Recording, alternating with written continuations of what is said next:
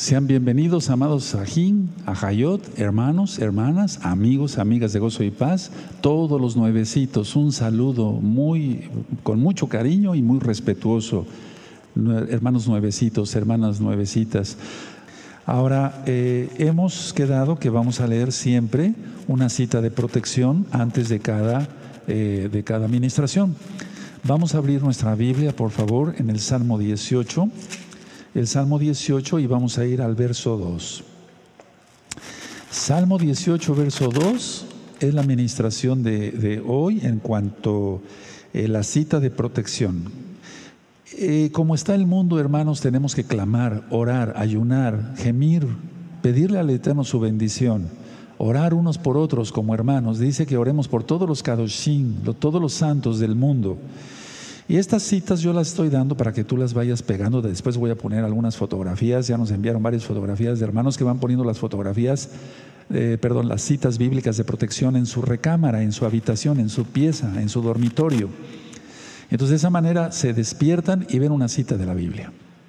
Y entonces eso se, se reanima. O se van a dormir y leen una cita de la Biblia. Salmo 18, verso 2. Yahweh, roca mía y castillo mío y mi libertador. Aleluya. Elohim mío, fortaleza mía, en él confiaré. Mi escudo y la fuerza de mi salvación. Mi alto refugio. A ver, todos otra vez. Miren qué cita de fuego. Salmo 18, verso 2. Amén. Yahweh, roca mía y castillo mío y mi libertador. Elohim mío, fortaleza mía, en él confiaré. Mi escudo y la fuerza de mi salvación. Mi alto refugio. Uf, con esta cita, ¿qué más queremos? Yahweh es nuestro protector. Y si Yahweh es quien hizo los cielos y la tierra, ¿qué tenemos que temer? A nada, a nada ni a nadie. Aleluya. Bueno, voy a empezar con la administración del capítulo 6 del segundo libro de Samuel. Capítulo 6 del segundo libro de Samuel. Es el regreso del arca. Por más de 100 largos años, el arca había estado fuera del Mishkan. ¿Te acuerdas? Los filisteos. O sea, fue capturada por los filisteos eh, en Afec. Y solamente voy a dar las citas, eso ya está estudiado. Pueden anotar primera de, primer, primer libro de Samuel, capítulo 4, verso 11. Entonces permaneció en Filistea por siete meses y breve tiempo en Beth Shemesh. ¿Se acuerdan que los filisteos la devolvieron porque estaban llenándose de tumores, que eran hemorroides, eran cosas terribles? Por eso estudien todos los libros que se van ministrando acá. Y el resto del tiempo pasó el, arca en Kiriat Jearim. Ahora,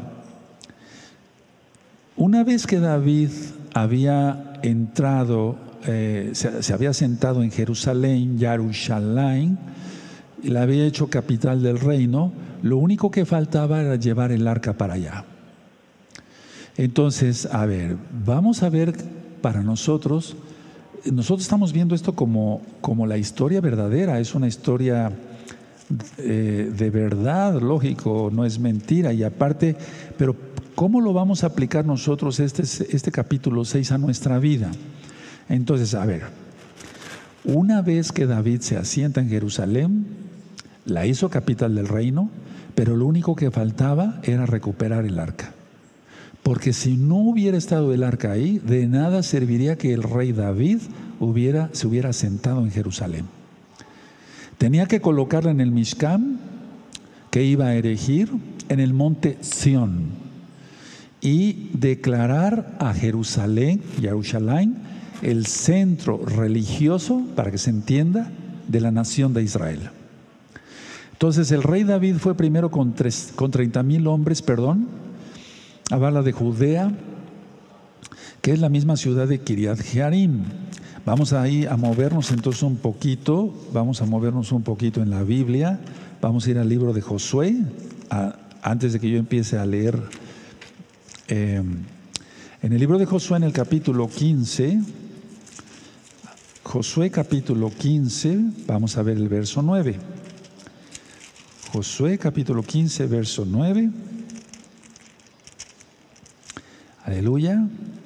Y dice ahí, es Josué capítulo 15, verso 9, y rodea este límite desde la cumbre del monte hasta la fuente de las aguas de Neftoa y sale a las ciudades del monte de From, rodeando luego a Bala, que es Kiriat Jearim.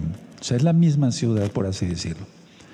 Ahora, fue el rey David ahí con 30 mil hombres para traer el arca, el arca de la alianza. De la casa de Abinadab, eso ya lo hemos estudiado mucho tú y yo, eh, porque Abinadab era su guardián. Ahora vamos a ir tantito a Éxodo 25, nos vamos a mover un poquito aquí en la Biblia, en la bendita Torah, aleluya. Torah quiere decir ley, pero más que ley es instrucción de Elohim para su pueblo.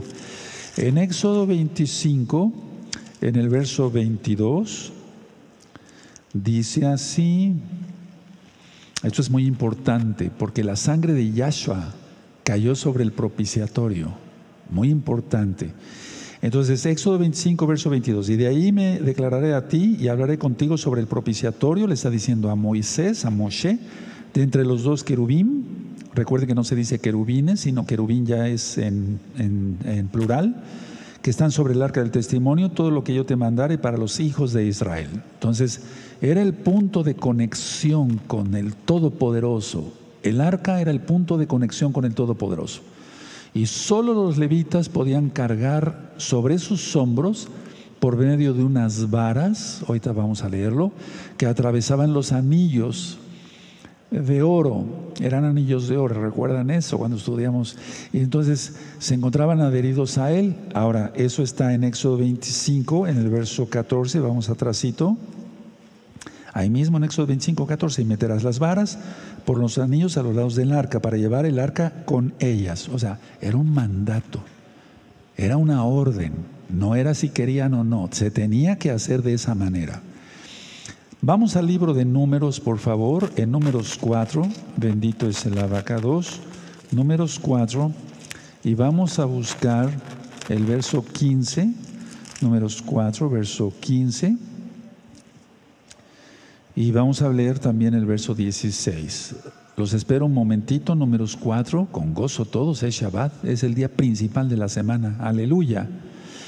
Eh, números 4, verso 15, dice así, y cuando acaben Aarón y sus hijos de cubrir el Mishkan y todos los utensilios del Mishkan, cuando haya de mudarse el campamento, vendrán después de ellos los hijos de Coatz para llevarlos, pero no tocarán cosa santa, cosa cada dos que no, no sea que mueran estas serán las cargas de los hijos de Coat en el Mishkan de reunión, pero a cargo de Eleazar, hijo del Cohen Aarón, estará el aceite del alumbrado, el incienso aromático, la ofrenda continua y el aceite de la unción, el cargo de todo el Mishkan y todo lo que está en él, el Mishkan y sus utensilios. Entonces eran órdenes muy claras del parte del Eterno ni aún los levitas, repito, ni aún los levitas podían tocar el arca o mirar dentro de ella porque era cosa santa. Entonces no es posible saber cómo en este capítulo 6, por qué el rey David, el rey David hizo a un lado los mandamientos, las instrucciones del Eterno, pero él usa, y a eh, hijos de Abinadab, colocaron el arca en un carro y avanzaron en medio de una gran eh, celebración musical, por así decirlo, hasta Jerusalén. El uso de instrumentos, amados Sahim, lógico, instrumentos musicales, era común en la adoración de Israel, para el Elohim de Israel. Y eso está en el Salmo 150 Ahora, en el verso 6, ahorita lo vamos a leer. Del verso 6, estamos en el capítulo 6 del segundo libro de Samuel. Del verso 6 al verso 11, por el camino pasaron por un, tramo perdón, malo, muy eh, sinuoso. Entonces, por la era de Nacor o Kidón, y entonces los bueyes tropezaron con peligro de que se cayera el arca. Y en una reacción instintiva, Usa uno de los vigilantes extendió su mano al arca para detenerla, pero lo, cual fue un acto de irreverencia al que le costó la vida. Ahora vamos a ir a Primera de Crónicas, por favor, amado Sajín. Ahorita ya vamos a leer el segundo eh, el capítulo 6. Vamos a Primera de Crónicas y vamos a buscar Bendito es el nombre del abacados, el capítulo 13. Primera de Crónicas 13, vamos para allá. ¿Estás contento? ¿Contenta? Eso. Primera de Crónicas 13, vamos a ver el verso 9. Dice aquí, pero cuando llegaron a la era de Kidón, Usa extendió su mano al arca para sostenerla porque los bueyes tropezaban. Y el furor de Yahweh se encendió contra Usa y lo hirió porque había extendido su mano al arca y murió allí delante de Elohim. Y David tuvo pesar porque Yahweh había quebrantado a Usa, por lo que llamó a aquel lugar Pérez Usa hasta hoy. Esto es el quebrantamiento de Usa.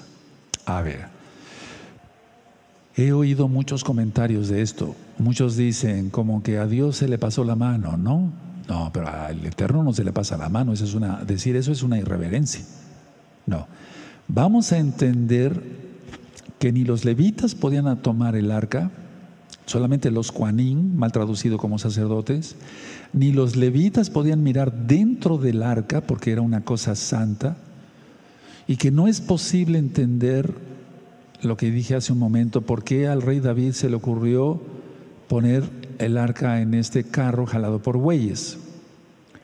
La cuestión es que Usa murió por ello. Ahora, vamos a entender esto porque eso nos toca a todos. Se toca a ti, a ti, a ti, a ustedes, a mí, a todos nos toca que si fallamos en algo al Eterno que Él nos ha delegado, hasta la vida nos puede quitar. Y con todo derecho. Por eso hay que tener mucho cuidado en lo que realizamos, porque muchas veces la gente al no saber Biblia y al no temer al Todopoderoso dice cosas irreverentes. Voy a repetir cinco veces esta frase para que la noten, por favor. La naturaleza de la disciplina de Yahweh debe entenderse a la luz de su santidad absoluta, su kedusha, su santidad absoluta, la cual requiere que las obras sagradas se lleven a cabo de la misma manera. Esa es la primera vez. Va la segunda, amados preciosos. La naturaleza de la disciplina de Yahweh debe entenderse a la luz de su santidad absoluta, la cual requiere que las obras sagradas se lleven a cabo de la misma manera. Va la tercera vez para que ustedes lo puedan anotar, pero anótalo con letra grande. ¿eh? La naturaleza de la disciplina, o sea, del castigo de la disciplina de Yahweh, debe entenderse a la luz de su santidad, de su santidad, de su kedushá absoluta de Yahweh, la cual requiere, Él reclama que las obras sagradas que nos ha delegado a ti y a mí se lleven a cabo de la misma manera. Va la cuarta vez. La naturaleza de la disciplina de Yahweh debe entenderse a la luz de su santidad de Yahweh, de la Kedushá de Yahweh, la cual requiere, Él reclama, exige que las obras sagradas que nos ha delegado a todos los que nos dedicamos a esto, se lleve a cabo de la misma manera. Quinta vez y última. La naturaleza de la disciplina de Yahweh debe entenderse a la luz de su santidad absoluta, de su kedushá absoluta de Yahweh, la cual requiere que las obras sagradas se lleven a cabo de la misma manera. En Jeremías 48:10, vamos para allá, en Jeremías 48, verso 10, vamos a ver qué dice, aunque no le está hablando directamente al pueblo de Israel, pero esta enseñanza nos, nos llega a todos. Jeremías 48, verso 10. Búsquenlo por favor, que nos va a servir a todos, empezando a mí como Roe, pero a todos, los Roim, los, los, los pastores, los ancianos, todos como hermanos, todo aquel que tenga un ministerio. Y aunque no lo tengas, te toca esto.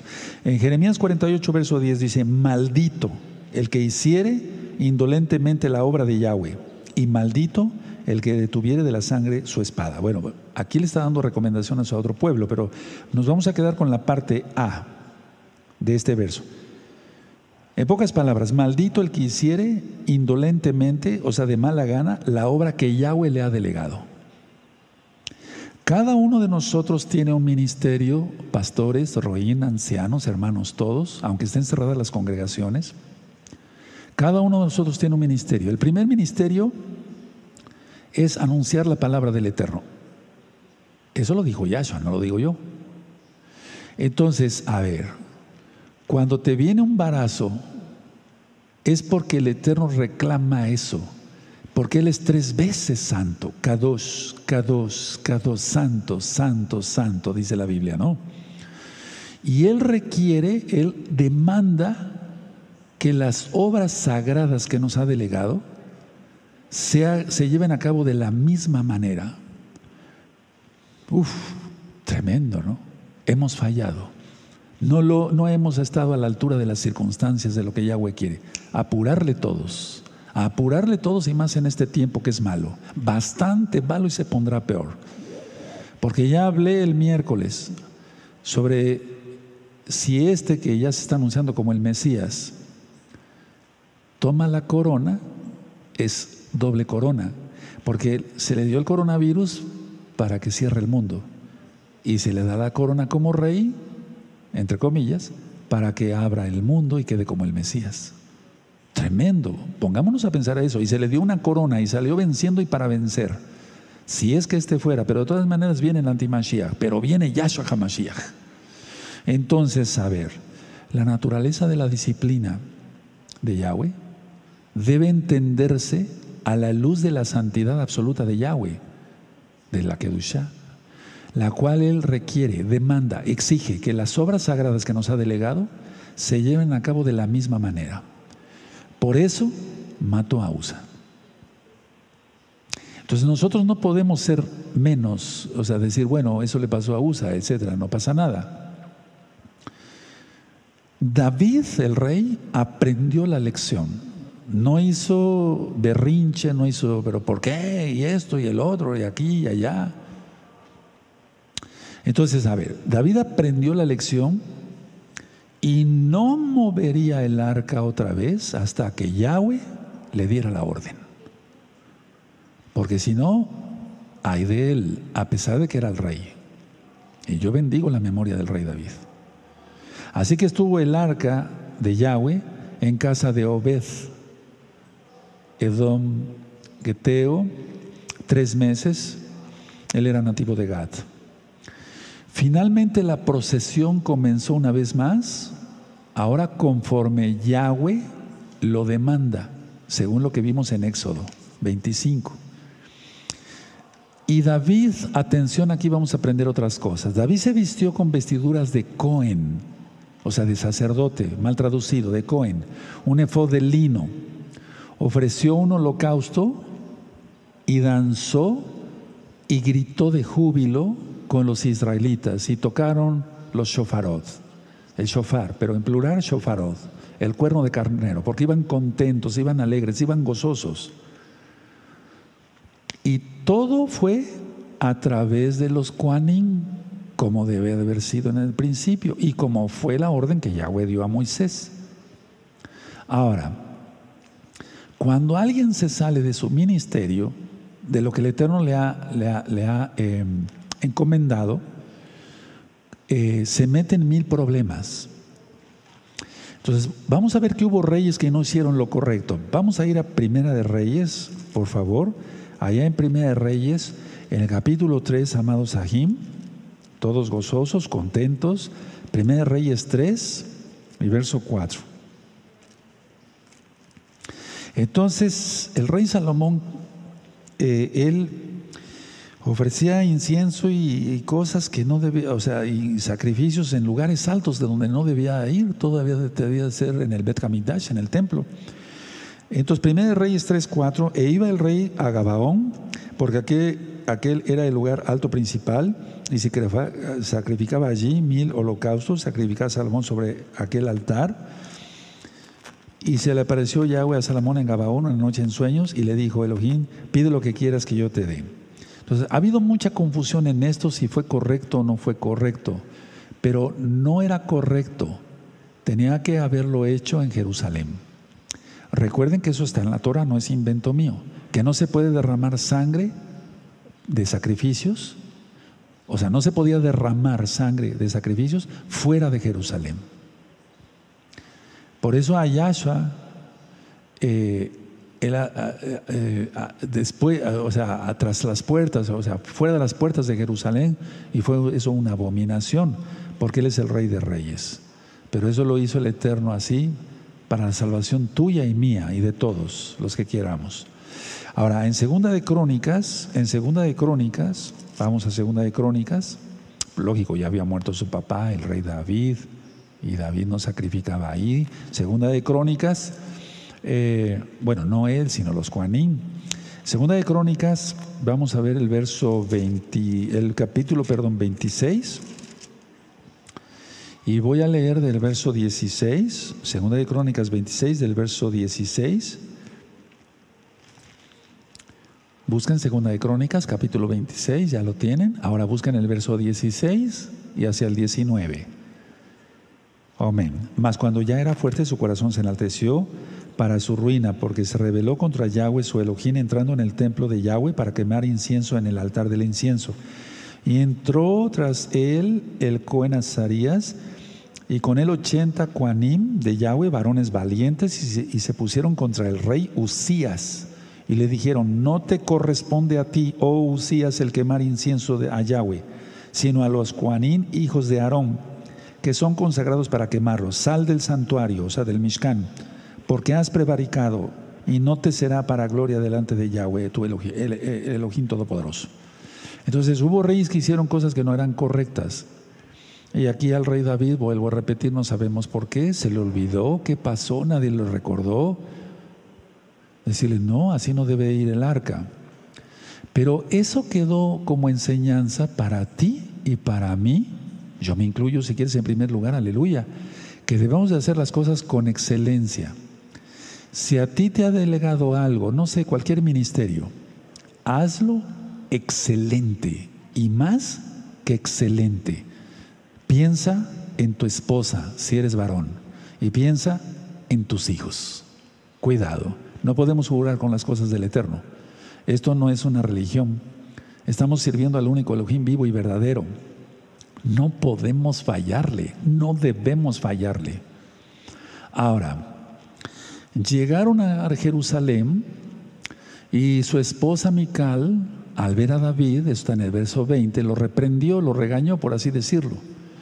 Y en el verso 21 y 22, David se defiende, se separa de ella y nunca tuvo hijos por ello, o, era estéril, o fue una maldición que le cayó, por haber hablado mal del rey David, el ungido de Yahweh.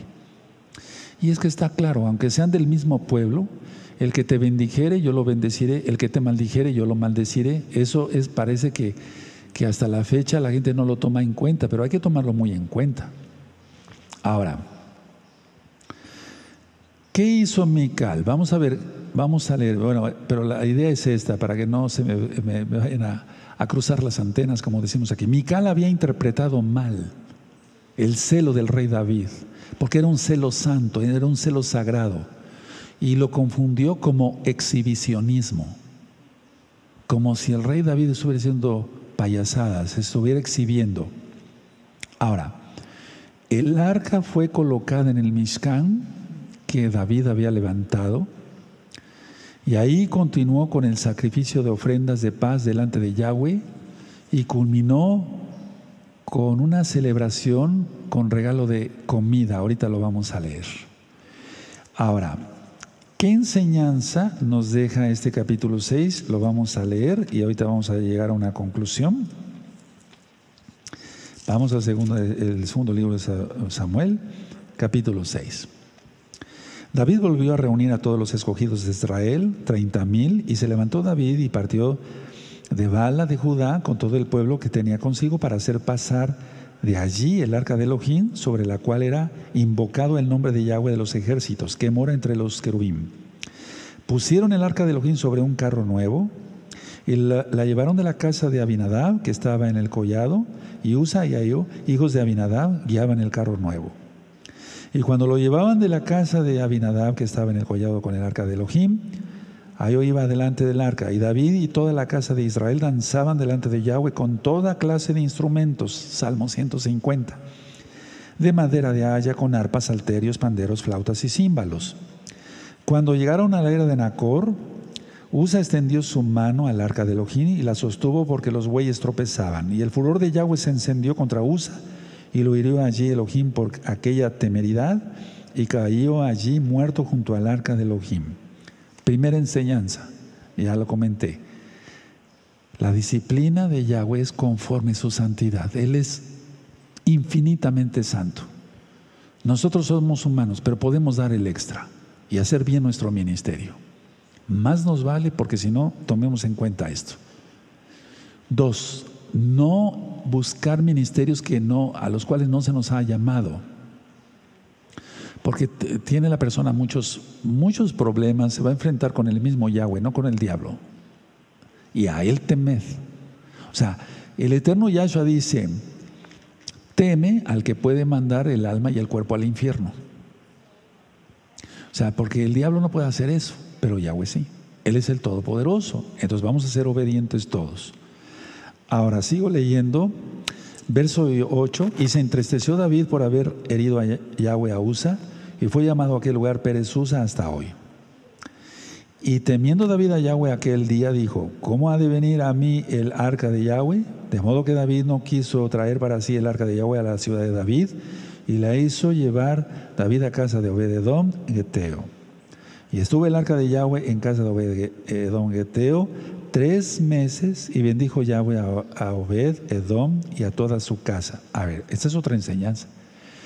Si tú adoras a Yahweh con todo tu corazón, tu alma, tu fuerza, tu mente y tu ser, que ya dije con toda sinceridad, con toda inteligencia, o tu entendimiento, etc., el Eterno te va a bendecir, no te va a faltar pan, aleluya, no te va a faltar agua, no te va a faltar leche para tus niños, te va a guardar, Él es fiel, Él es bueno, Salmo 91, Él guarda a sus hijos. Pero cuidado si uno desobedece al Todopoderoso. Verso 12. Fue dado aviso al rey David diciendo, Yahweh ha bendecido la casa de Obededom y todo lo que tiene a causa del arca de Elohim. Y ahorita vamos, voy a explicar el por qué entonces David fue y llevó con alegría el arca de Elohim de casa de Obededón a la ciudad de David. Y cuando los que llevaban el arca de Elohim habían andado seis pasos, él sacrificó un buey y un carnero engordado. Y David danzaba con toda su fuerza delante de Yahweh y estaba vestido con un efod de lino, o sea, se vistió como un Cohen. Y eso estaba bien porque el rey podía ser un Cohen, pero no hacer las cosas del Cohen. Yahshua HaMashiach es el sumo Cohen, es rey y profeta. Bendito es su nombre y es rey de reyes y profeta de profetas. Así David, dice el 15, y toda la casa de Israel conducían el arca de Yahweh con júbilo, o sea, con Jobel, con alegría, gozo y sonido de shofar. Verso 16. Cuando el arca de Yahweh llegó a la ciudad de David, aconteció que Mical, hija de Saúl, Fíjense muy importante, no dice Mical, esposa de David. Ahorita voy a explicar eso. Mical, hija de Saúl, miró desde una ventana y vio al rey David que saltaba y danzaba delante de Yahweh y le menospreció en su corazón. Metieron pues el arca de Yahweh y la pusieron en, su lugar en medio de una tienda que David le había levantado y sacrificó David holocaustos y ofrendas de paz delante de Yahweh. Y cuando David, había acabado de ofrecer los holocaustos y ofrendas de paz, bendijo al pueblo en el nombre de Yahweh de los ejércitos. Y repartió a todo el pueblo y a toda la multitud de Israel, así a hombres como a mujeres, a cada uno un pan, un pedazo de carne y una torta de pasas. Qué rico. Y se fue todo el pueblo, cada uno a su casa. Aleluya. Eso es lo que debe ser un ungido de Yahweh, bendecir, no estar sacándole dinero a la gente. Volvió luego David para bendecir su casa y saliendo Mical a recibir a David, dijo, cuán honrado ha quedado hoy el rey de Israel descubriéndose hoy delante de las criadas de sus siervos, como se descubre sin decoro un cualquiera. Entonces David respondió a Mical, fue delante de Yahweh quien me eligió en preferencia a tu padre y a toda tu casa para constituirme por príncipe sobre el pueblo de Yahweh, sobre Israel. Por tanto, danzaré delante de Yahweh. Y aún me haré más vil que esta vez, y seré bajo a tus ojos, pero seré honrado delante de las criadas de quienes has hablado. Y Mical, hija de Saúl, nunca tuvo hijos hasta el día de su muerte. A ver, vamos a analizar todo esto. Falta administración, amados preciosos. Bueno, entonces nos quedamos en que el rey David hace una comida y los invita a todos. Ahora, David nunca se desnudó. Número uno, lo que has visto en las películas no es cierto. Hay que quitarse eso de la cabeza. No, no es cierto, nunca se desnudó. Dos, se vistió como un Cohen. Y la vestimenta de un Cohen, si tú revisas en Levítico, nunca era transparente, como lo hacen eh, hacer aparecer en las películas. Ahora, eh, ¿qué es el arca? El arca representa aquí en la tierra, atención, el trono visible de Yahweh. Por eso es tan importante. A ver, voy a volver a repetir. ¿Qué representa el arca? El trono visible de Yahweh. El trono visible de Yahweh. Así como Yahshua es la imagen del Elohim invisible, porque es Elohim, el, trono, el, el arca representa el trono, pero en este caso visible Yahweh. Porque recuerda, si tú revisas eh, profundidades del reino de los cielos, son 24 temas, si no mal recuerdo, ahí explico el trono de Elohim, pero él quiso también aquí poner su trono y está en el arca, porque desde ahí hablaba sobre el propiciatorio entre los querubín, hablaba Yahweh con Moisés y su rostro hasta resplandecía. Ahora, en Levítico 3, no vamos para allá, están todos los sacrificios de reconciliación, sacrificios de paz. Es, eso tú, lo vimos, tú y yo lo vimos aquí en el verso 17. Entonces, todas esas ofrendas de paz y demás están en Levítico 3, tú lo puedes estudiar. Ahora, ¿qué buscaba David? Eh, vamos a ir por partes. ¿Qué buscaba David? Honrar a Yahweh, traer el arca hacia Jerusalén porque vuelvo a repetir, de nada serviría haber logrado entrar y, sobre los jebuseos y, estar ahí sin que estuviera el arca, el trono visible de Yahweh. Ahora, ¿qué es lo que nosotros vemos acá? Permítame ver varias ideas.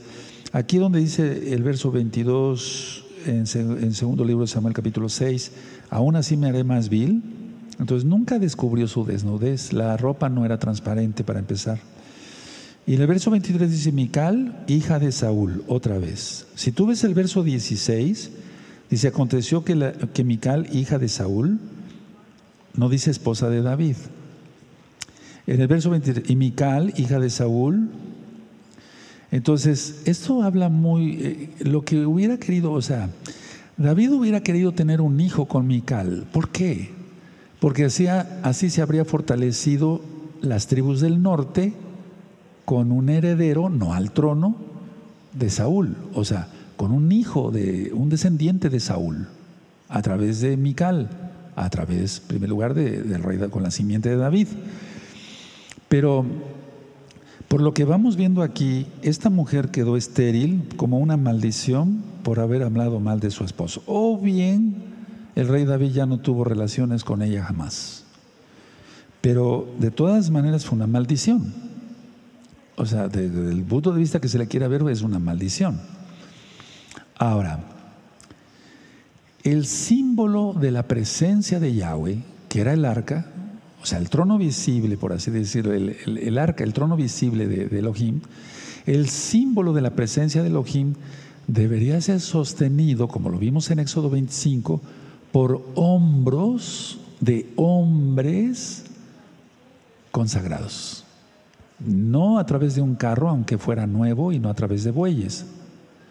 Entonces, esto, vuelvo a repetir, nos sirve para mil cosas. Y, lo que hizo el rey Usías, que vimos en Segunda de Crónicas, o sea, no hacer nada que no sea delegado por Yahweh, porque si no, entonces se mete uno en problemas. Si queremos hacer otro ministerio, o ir más allá de lo que se nos ha concedido hacer de parte del Todopoderoso, tendremos problemas. Mejor hacer nada más lo que nos, toca ya. El que profeta, profeta, el que pastor, pastor, el que eh, shaleach o shaleach, eh, un apóstol, aleluya, y todos contentos y felices. Ahora, eh, decía yo del verso 16, entonces, cuando dice hija, hija, de, hija de Saúl, hija de Saúl, Entonces, no dice como la esposa de David, porque aquí el escritor de Samuel está dando un mensaje claro, que era Mical orgullosa igual que su padre. O sea, en la manera de cómo uno escribe, la grafología, yo apenas a unos hermanos, eso es lícito, no es nada de cábala ni nada de eso, eso, como uno firma, según las líneas, eh, está la personalidad ahí. Eso ya lo expliqué hace muchos años, no, que no sé si quedó filmado, no sé, ni en qué video, perdónenme, pero también no nada más es la forma de escribir, sino la forma como se relatan las cosas. No sé si me doy a entender esos dos cosas diferentes. Entonces, la manera de escribir de uno, ahí está plasmada nuestra personalidad, nuestro temperamento, el carácter, etcétera. Pero también la manera de escribir, en cuanto a la manera de, describir las cosas, como suceden, indica mucho. Y aquí el escritor, el escritor está mandando un mensaje claro. Mical, hija de Saúl, en el verso 16, Mical, hija de Saúl, en el verso 23. Igual a orgullo, igual que el rey Saúl. Tremendo, ¿verdad? O sea, no con humildad, porque si no entonces el mismo escritor de Samuel en los dos libros de Samuel, hubiera puesto eh, esposa de David, etc. Entonces se ve que este personaje, que no sabemos quién es, ya lo ministré desde el primer libro de Samuel, muchos dicen sí fue Samuel, otros dicen no fue Samuel. Bueno, de todas maneras, fue Samuel o no fue Samuel, está indicando qué, qué clase de persona era Mical.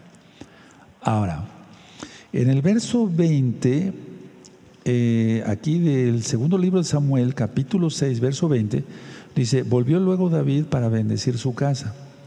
Y saliendo Mical a recibir le dijo, fíjate que está entre signos de admiración, o sea, le gritó, cuán honrado ha quedado hoy el rey de Israel descubriendo hoy delante de las criadas de sus siervos, cómo se descubre sin decoro un cualquiera. Tremenda ofensa a un ungido de Yahweh. Pero bueno, Así es. ¿Cómo se descubre? Sin decoro un cualquiera. Ahora, vamos a ir a Primera de Crónicas. Vamos a ir a Primera de Crónicas. En el 16, vamos allá. Primera de Crónicas. Primera de Crónicas 16. 43.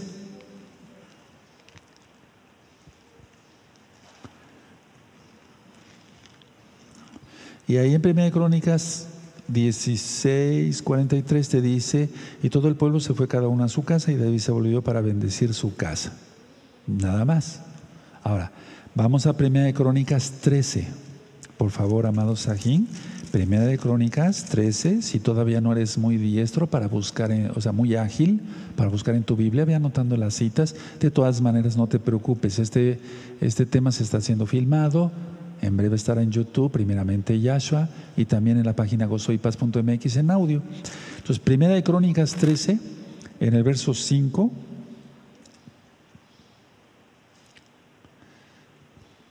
Aquí está la, la reseña. Dice Primera de Crónicas 13, versos 5. Entonces David reunió a todo Israel desde de Egipto hasta la entrada de Ahamat ah, para que trajesen el arca de Elohim de Kiriat Jearim. Y subió David con todo Israel a Bala de Kiriat Jearim, que está en Judá, para pasar de allí el arca de Yahweh Elohim, que mora entre los querubín, sobre la, la cual su nombre es invocado, sobre la cual su nombre es invocado. Y se llevaron el arca de Elohim de la casa de Abinadab en un carro nuevo, y Usa y Ayú guiaban el carro, y David y, y, todo Israel se regocijaban delante de Elohim con todas sus fuerzas, con cánticos, arpas, alterios, tamboriles, címbalos y trompetas, o sea, shofarot. Pero cuando llegaron a la era de Kidom, Usa extendió su mano al arca para sostenerla porque los bueyes tropezaban y el furor de Yahweh se encendió contra Usa y lo hirió porque había extendido su mano al arca y murió de ahí delante de Elohim. Y David tuvo pesar porque Yahweh había quebrantado a Usa, porque lo llamó eh, por eso lo llamó a aquel lugar Pérez Usa hasta hoy, o sea, el quebrantamiento de Usa. Y David temió aquel día a, Yahweh y dijo, ¿cómo he de traer a mi casa el arca de Elohim? Y no trajo David el arca a su casa en la ciudad de David, sino que la llevó a casa de Obededón Geteo, y el arca de Elohim estuvo con la familia de Obededón en su casa tres meses, y bendijo Yahweh la casa de Don eh, eh, Obedeón, eso ya lo estudiamos, y todo lo que tenía. Bueno, ¿acaso todo lo que leímos dice que se desnudó? No. No, entonces es muy importante que si tú viste una película te quites eso de tu cabecita, de tu cabeza, y mejor leemos la Biblia y sobre todo con lupa hebrea, aleluya, y vemos que no, y no era transparente su, su, su vestimenta, porque se vestió como un Cohen. O sea, el rey David no pecó. Entonces, a ver, voy a hacer un resumen, esto es muy importante. A ver,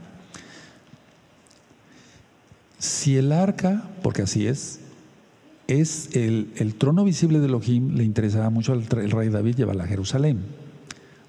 Dos, ¿por qué? Porque era la capital de, Israel, el, centro religioso, por así decir. Ahora, si tú guardas con celo tu ministerio, no dejas de orar, el Eterno te va a bendecir, porque somos templo del Baja y eso ya lo expliqué en profundidades del alma. ¿O dónde se encuentra el alma? Entonces, el trono del Todopoderoso, o sea, tiene que estar en nuestro corazón, en nuestra manera de sentir, de pensar, de actuar. No sé si es el número tres o el número cuatro. Solamente los Kuanim podían hacer las cosas sagradas, las más sagradas, las más santas, Kedoshot en hebreo. Y luego la instrucción era así, con las varas. Entonces, tenemos que aprender a hacer las cosas o hacer las cosas como el Eterno quiere. Y la disciplina, el azote va a ser según la santidad del Eterno. Imagínate, mejor nos portamos bien todos y no causamos problemas. Ahora, em, es muy importante entender eso por no sé cuántas veces quisiera yo repetirlo. Yo sé que son inteligentes, muy inteligentes y los bendigo a todos. Pero es muy importante que nunca se descubrió. O sea, no descubrió su cuerpo el rey David, porque era un Kadosh. Y tú dirás, pero pecó después. Eso fue después y vamos a verlo también con lupa hebrea. No ir más allá del ministerio que el Eterno nos ha delegado. Y bueno, aquí el autor, la hija, la hija de Saúl, la hija de Saúl, verso 16, verso 23. ¿Por qué? Porque no, no era humilde la, la señora, en pocas palabras. No era humilde Mical, sino entonces diría es la esposa de David. Cualquier mujercita, cuando se casa, ella quiere que le llamen eh, la, esposa de, y debe ser un honor tanto para el varón como para la mujercita. ¿O acaso nosotros no somos la esposa de Yahshua? Ahorita la novia. Jarrua Bejakala un ribó el espíritu y la novia dicen ven. Entonces, si estamos esperando a Yahshua, pues para nosotros es un honor decir que somos la esposa de Yahshua o no. Claro que sí. Ahora, eh, esto grábenselo bien todos, yo me lo grabé muy bien desde hace mucho tiempo. No podemos hacer las cosas al atropello ahí, como se nos ocurra, porque es muy peligroso, amados Sahim. Y tú puedes sacar más enseñanzas de este capítulo 6, pero yo creo que con lo que se ministró. Y bueno, eh, aquí dice que danzaban y cantaban. Y hoy estuve recordando mucho eso, amados hermanos, Roín que me ven, que me escuchan, ancianos, aquellos santos que prevalecen. Cuando estuvimos aquí en las fiestas grandotas, ¿se acuerdan? Vengan, vengan, porque tal día será la fiesta en los patios y nos gozamos. Nos gozamos y danzamos hasta la madrugada. Fueron muchos años, muchos años así. Y yo, yo recordaba todo eso hoy. Y bueno, mi hija y yo compusimos nuevas jalelot. Y le decía yo a mi hija viniendo ahorita para la Keilah le decía, mira, esto, este, disco quedó, este disco quedó pendiente, pero lo vamos a estrenar en el milenio para darle gloria al Eterno. Se acabó al Eterno, exaltar el nombre de Yahweh. Entonces, para, Para ti este mensaje también es para ti que veniste, que eres un santo, que prevaleces en Yahshua Mashiach y que te gozaste, síguete gozando, a pesar de que las congregaciones estén cerradas. Porque realmente yo recuerdo muchos momentos gratos, muchos, pero muchísimos momentos gratos con todos ustedes cuando esta congregación estuvo abierta, cuando esta congregación abrió sus puertas de par en par, tanto en ese portón que tú te acuerdas como en el portón del medio, y entraban cientos y cientos y por acá pasaron millones de personas. Y ahora ya millones de millones de personas. Pero fue una cantidad de almas. Yo estoy muy contento porque, porque cumplí, no me estoy adornando, pero cumplí, atendí lo mejor que pude, los bendije, ¿se acuerdan? Uno por uno, etcétera. Todavía antes de que fuera cerrada la congregación, el Eterno puso en mi corazón que yo consiguiera unas piedras con color zafiro, no de zafiro, pero sí, como es el trono de Elohim, le repartí una piedrecita a cada congregante. Todavía vinieron otros hermanos de otras congregaciones de gozo y paz, etcétera. Entonces, hasta el último Shabbat, y eso quiero recapitularlo para este Rosh atención hermanos, porque vamos a entrar al quinto mes. Y nos gozamos, nos gozamos, nos gozamos todos, pero esos momentos no volverán hasta que venga Yahshua.